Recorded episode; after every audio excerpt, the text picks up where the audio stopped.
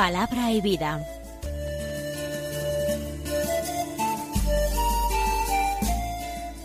Con el padre Manuel Horta, desde Sevilla.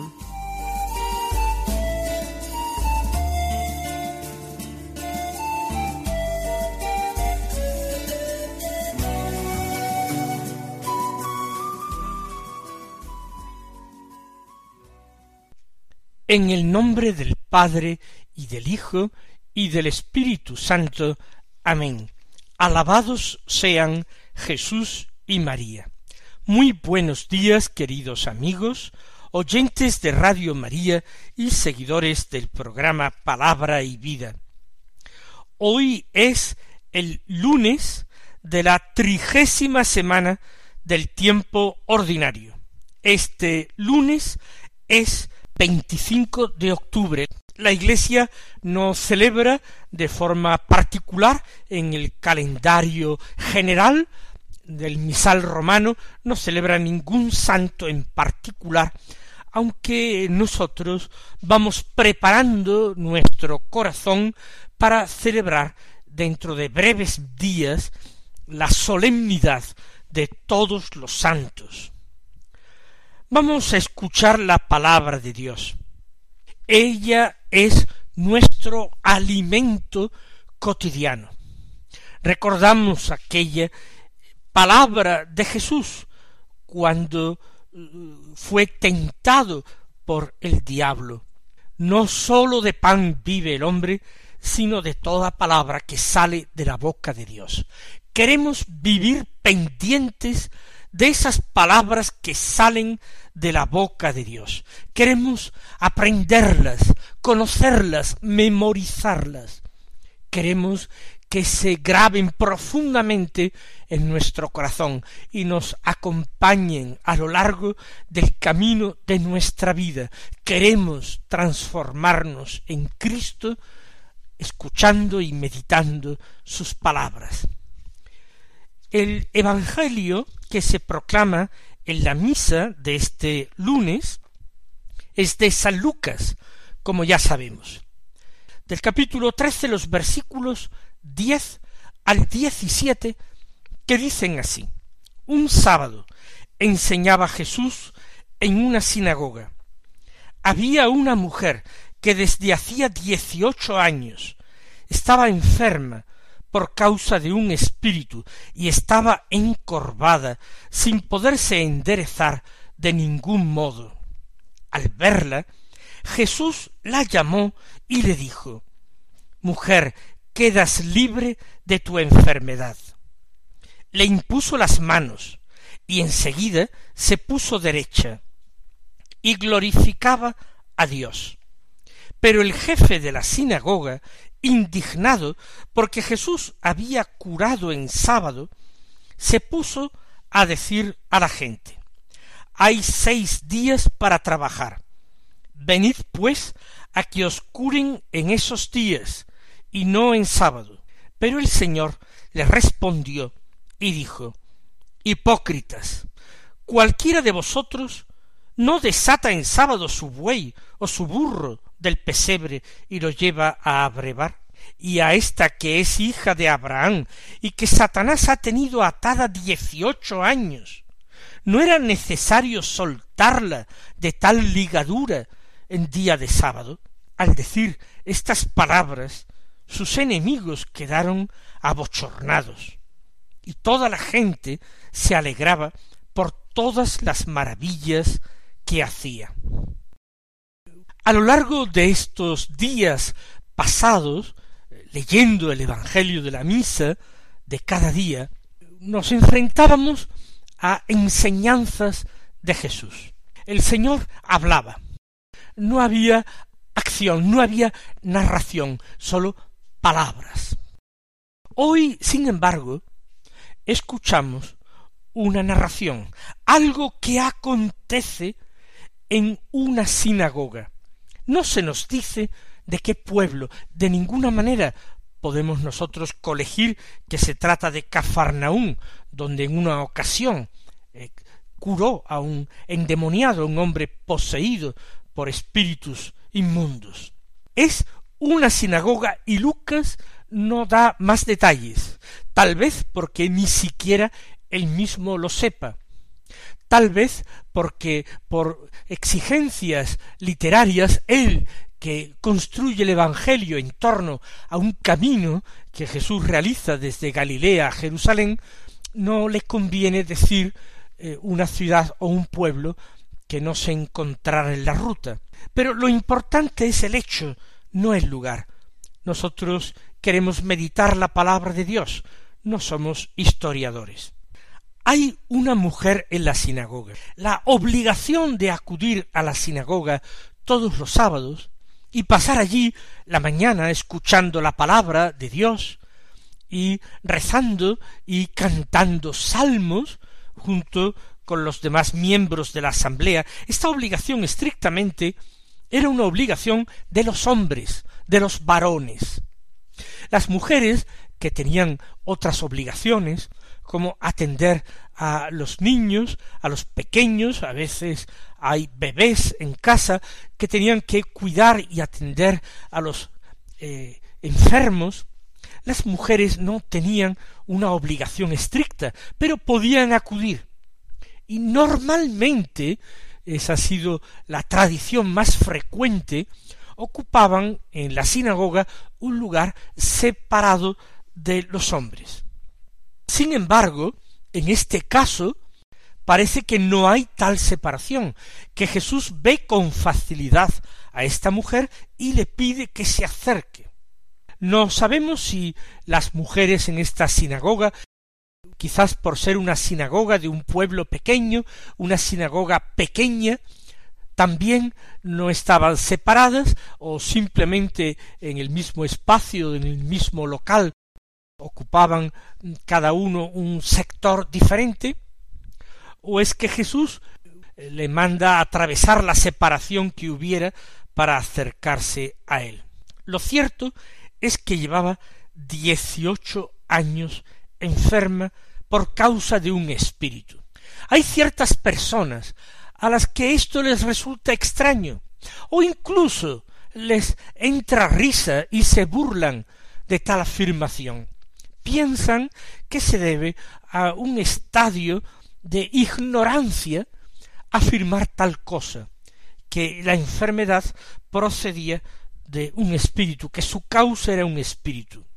Realmente quien se burla de esto, o quien tuerce el gesto con desagrado, no conoce en absoluto la realidad Claro que los espíritus malignos pueden causar ellos mismos directamente enfermedades.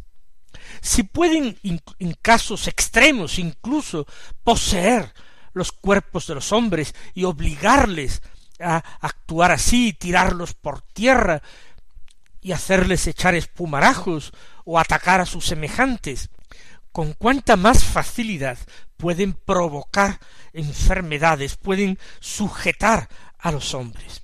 Si nosotros creyéramos esto, si lo entendiéramos, descubriríamos que quizás muchas dolencias que afligen a los hombres de hoy y que no encuentran verdaderamente una cura satisfactoria o al menos un alivio, en definitiva se deben a la acción de estos espíritus que campan a sus anchas porque nadie interpreta que puedan hacer daño, ni siquiera creen en su existencia o en su acción.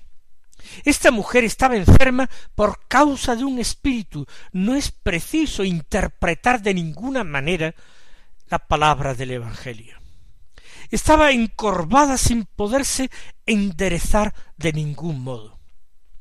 El espíritu malvado la hace estar mirando continuamente hacia la tierra como un signo de su poder. Esta mujer está encorvada.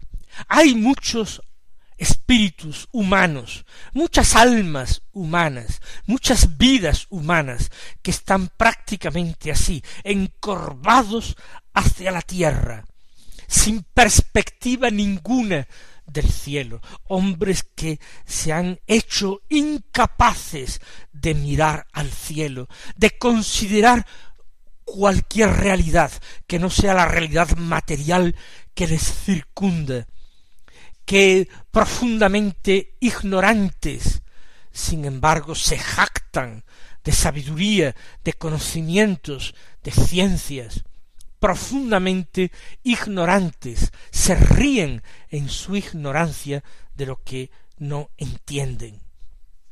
Esta mujer sufre y sufre durante dieciocho años, un periodo largo de tiempo. Dieciocho años en nuestro mundo es el tiempo en que un bebé recién nacido termina de convertirse en hombre o mujer, sujeto pleno de derechos, capacitado para la acción, libre. Pues bien, Jesús cuando ve a esta mujer y conoce perfectamente el tiempo que lleva atada por Satanás, la llama. Aquella mujer no ha pedido nada.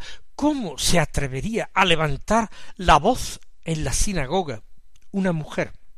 Es Jesús quien la llama y le dice Mujer, quedas libre de tu enfermedad. La mujer se le acercó.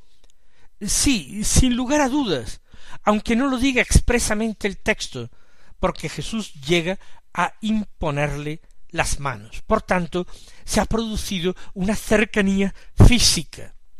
Seguramente ya existía otro tipo de cercanía. Jesús la ama, la ama con su compasión, con su infinita misericordia, pero la mujer seguramente conoce también quién es el Señor. Quizás ella también le ha dirigido, en la medida de sus posibilidades, alguna mirada. Quizás guarda en su corazón alguna esperanza.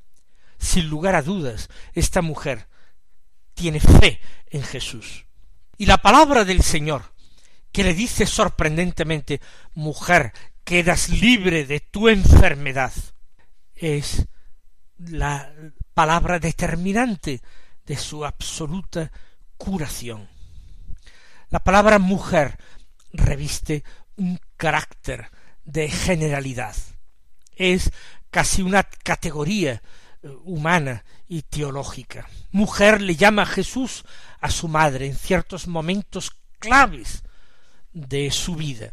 En otros momentos le llamaría mamá en la vida ordinaria, pero cuando se trata de convertirla en madre de todos los discípulos, él dirá mujer, ahí tienes a tu hijo. Y cuando eh, la madre acude a él en Caná de Galilea para decirle no tienen vino, intercediendo, comenzando su oficio de intercesión, él le responde mujer, y a ti y a mí, eh, ¿qué, ¿qué nos va esto? Todavía no ha llegado mi hora, no te precipites. A ella le llama mujer. ¿Y cuál es tu enfermedad? El Señor levanta definitivamente de ella y de todas las mujeres aquella culpa de Eva contraída en el paraíso. Eva fue realmente la que se encorvó sobre la tierra, la que empezó a experimentar dolores y sufrimientos. Y Jesús levanta de Eva y de todos sus hijos y sus hijas aquella losa pesada. Quedas libre de tu enfermedad. Dios quiere hacerlo. Dios puede hacerlo. No es el que aparentemente triunfó en el árbol del paraíso, el que tiene la última palabra. La última palabra la tiene el amor de Dios y su deseo de salvar a los hombres. Le impuso las manos. Es un gesto de bendición y también de sanación, de sanación interior y exterior. Enseguida se puso derecha. Los evangelios subrayan siempre que estas curaciones o exorcismos de Jesús son instantáneos, porque se puede curar con medios naturales de muchas maneras, pero estas curaciones con medios naturales no son curaciones inmediatas, fulminantes, totales, irreversibles. Las de Jesús sí, solamente en alguna ocasión. Él quiso que el milagro y la recuperación fuera un poco progresiva para hacer ver que los hombres también tenían que cooperar, acogiendo el don de sanación que él les otorgaba. Enseguida se puso derecha, pudo mirar a sus semejantes cara a cara, pudo contemplar el rostro de Jesús que la había liberado, que la había sanado. Se puso derecha y glorificaba a Dios perfectamente. Ella da gloria a Dios. Y dar gloria a Dios implica dar gracias por su curación. Y también dar gracias a Jesús, que es el brazo tendido de Dios, lleno de misericordia y de poder. La mano tendida de Dios, que agarra y sostiene a los que sufren, pero a quienes esperan en Él, para librarlos de la muerte ella glorificaba a Dios. Y es realmente una actitud que quizás también debemos nosotros imitar. Quizás en nuestra oración abundan las peticiones y las súplicas, y está bien porque somos pobres y estamos necesitados, y por ello debemos pedir, pero sin olvidar jamás la acción de gracias y la glorificación de Dios y su alabanza y la adoración gratuita a Dios porque es Dios. Santificado sea tu nombre, nos enseñó Jesús a decir en la oración. Venga a nosotros tu reino, hágase tu voluntad en la tierra como en el cielo. Eso es alabar y glorificar a Dios. Eso nos enseña Jesús a nosotros a hacer en el Padre nuestro. Después de este estupendo milagro, a nosotros nos gustaría terminar ahí el relato evangélico, pero tuvo una continuación muy negativa, muy desagradable, muy triste. ¿Por qué? Porque el jefe de la sinagoga, el que presidía y organizaba aquella asamblea del pueblo de Dios, del pueblo de Israel, pueblo elegido, ese que tendría que gozarse y alegrarse más que nadie por aquella curación, que tendría que dirigir la glorificación de Dios, la alabanza, a partir de ese momento, tendría que exhortar a todos los asistentes a alabar y bendecir a Dios. Él, sin embargo, está indignado porque Jesús ha curado en sábado. Se postra, se dobla ante la ley mínima y desprecia la gracia. Aquella mujer ha sido liberada de ese estar encorvada. Sin embargo, este hombre parece que está totalmente encorvado sobre los preceptos de la ley, olvidando el amor, la caridad, el poder de Dios él hubiera seguramente censurado al mismísimo Moisés y a Dios por haber hecho cruzar al pueblo de Israel el mar rojo si aquel día hubiera sido sábado. Las maravillas de Dios no le importan. Está ciego, o mejor dicho, está tan encorvado sobre la tierra que es incapaz de tener una perspectiva adecuada de las cosas, de la realidad se puso a decirle a la gente en su indignación, en su ira, hay seis días para trabajar. Venid pues a que os curen en esos días y no en sábado. No se queja de que las personas hayan ido allí a la sinagoga. Se podían dar una serie de pasos en sábado y ciertamente para ir a la sinagoga se podían dar esos pasos, se podía acudir. Él no lamenta que estén allí, lamenta que allí en la sinagoga supliquen curación o alivio de sus males. Eso es lo que le irrita. Venid otros días a que os curen, no en sábado. Pedir ser liberado en sábado le parece mal en esa interpretación mezquina de la ley. El Señor le responde a él y a todos los que pensaran como él en aquella asamblea, y a todos los que pensaran como él a lo largo de toda la historia, estuvieran o no estuvieran en aquella asamblea. Dijo el Señor, hipócritas. Cualquiera de vosotros no desata en sábado su buey o su burro del pesebre y lo lleva a abrevar. Es decir, el animal que se tiene en casa. Hay que darle de comer y darle de beber. Y para darle de beber hay que llevarle a la fuente, al abrevadero. Y uno puede desatarlo, porque está atado allí en la cuadra, y llevarlo hasta la fuente para que beba. Y eso la ley lo permitía, porque es de sentido común. Aquella mujer encorvada era una mujer atada y sometida por el mal espíritu.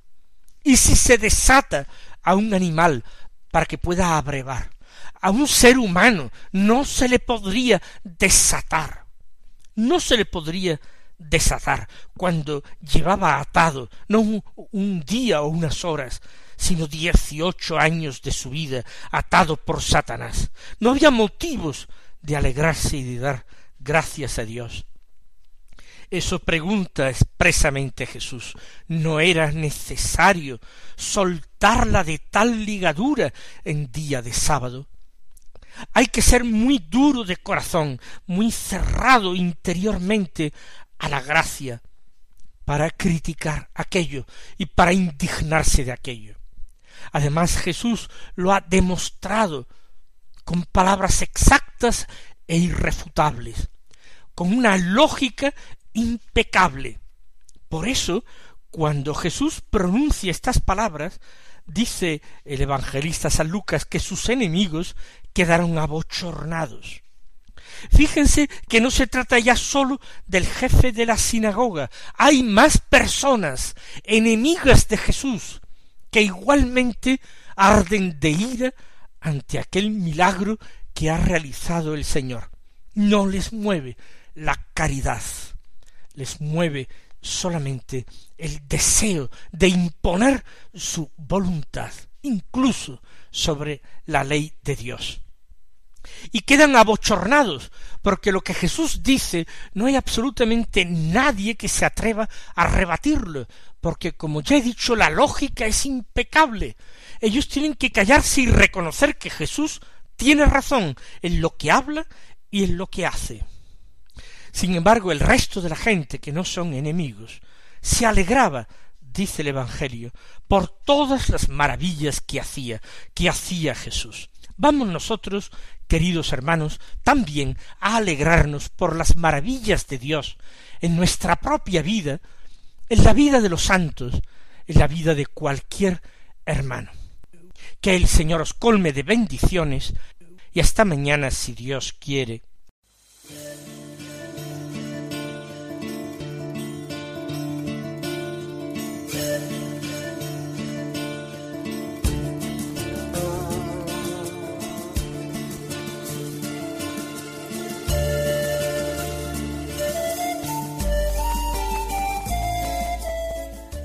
Concluye Palabra y Vida, un programa dirigido desde Sevilla por el Padre Manuel Horta.